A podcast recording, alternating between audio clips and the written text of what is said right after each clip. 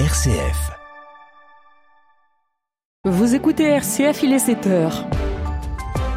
Le flash, c'est avec vous, Baptiste Madinier. Bonjour. Bonjour Delphine, bonjour à toutes et à tous. À la une de l'actualité ce matin, déluge de feu sur Gaza. Le ciel de l'enclave palestinienne était rouge hier soir après des frappes d'une ampleur inédite depuis trois semaines. Des bombardements israéliens suivis d'une nouvelle incursion terrestre nocturne. La branche militaire du Hamas rapportait de violents, de violents combats. Selon l'organisation, Internet et les communications sont coupées dans l'enclave. Les journalistes de l'AFP confirment qu'ils ne peuvent communiquer uniquement là où se trouve le réseau israélien. Cette coupure de l'information risque de servir de couverture à des atrocités de masse et à contribuer à l'impunité des violations des droits humains, s'inquiète euh, l'ONG Human Rights Watch. L'ONU s'inquiète de son côté d'une avalanche sans précédent de souffrance alors que le système humanitaire dans la bande de Gaza est totalement effondré. Cette nuit à New York, l'Assemblée générale des Nations unies a réclamé en, une, en large majorité une trêve humanitaire immédiate immédiate, durable et soutenue. Dans le reste de l'actualité, ce matin, aux États-Unis, l'auteur présumé de la tuerie dans le Maine aurait été retrouvé mort selon les médias américains.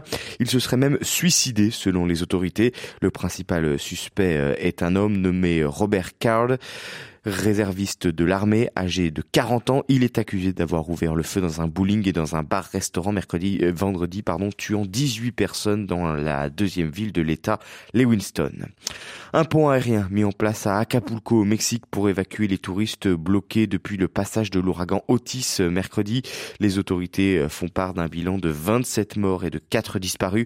La station balnéaire est aujourd'hui dévastée et isolée sans électricité ni téléphone. En France, attention, vigilance orange dans les Pyrénées-Atlantiques, les Landes, la Gironde, la Charente-Maritime et le Finistère pour des risques de crues. Dans la journée, la Charente-Maritime ainsi que le Finistère seront rejoints par le Morbihan, la Loire-Atlantique, la Vendée en alerte orange pour des risques de vagues de submersion cette fois. Dans un contexte de grande marée, des vagues de 5 à 6 mètres sont attendues. Pas de nouveau coup dur pour l'économie française. L'agence de notation Fitch a maintenu la note de la dette française à AA-, six mois après l'avoir rétrogradée. Le pays reste crédible aux yeux des marchés, note l'institution, mais ses finances publiques, en particulier son niveau d'endettement important, constituent un point faible dans la notation.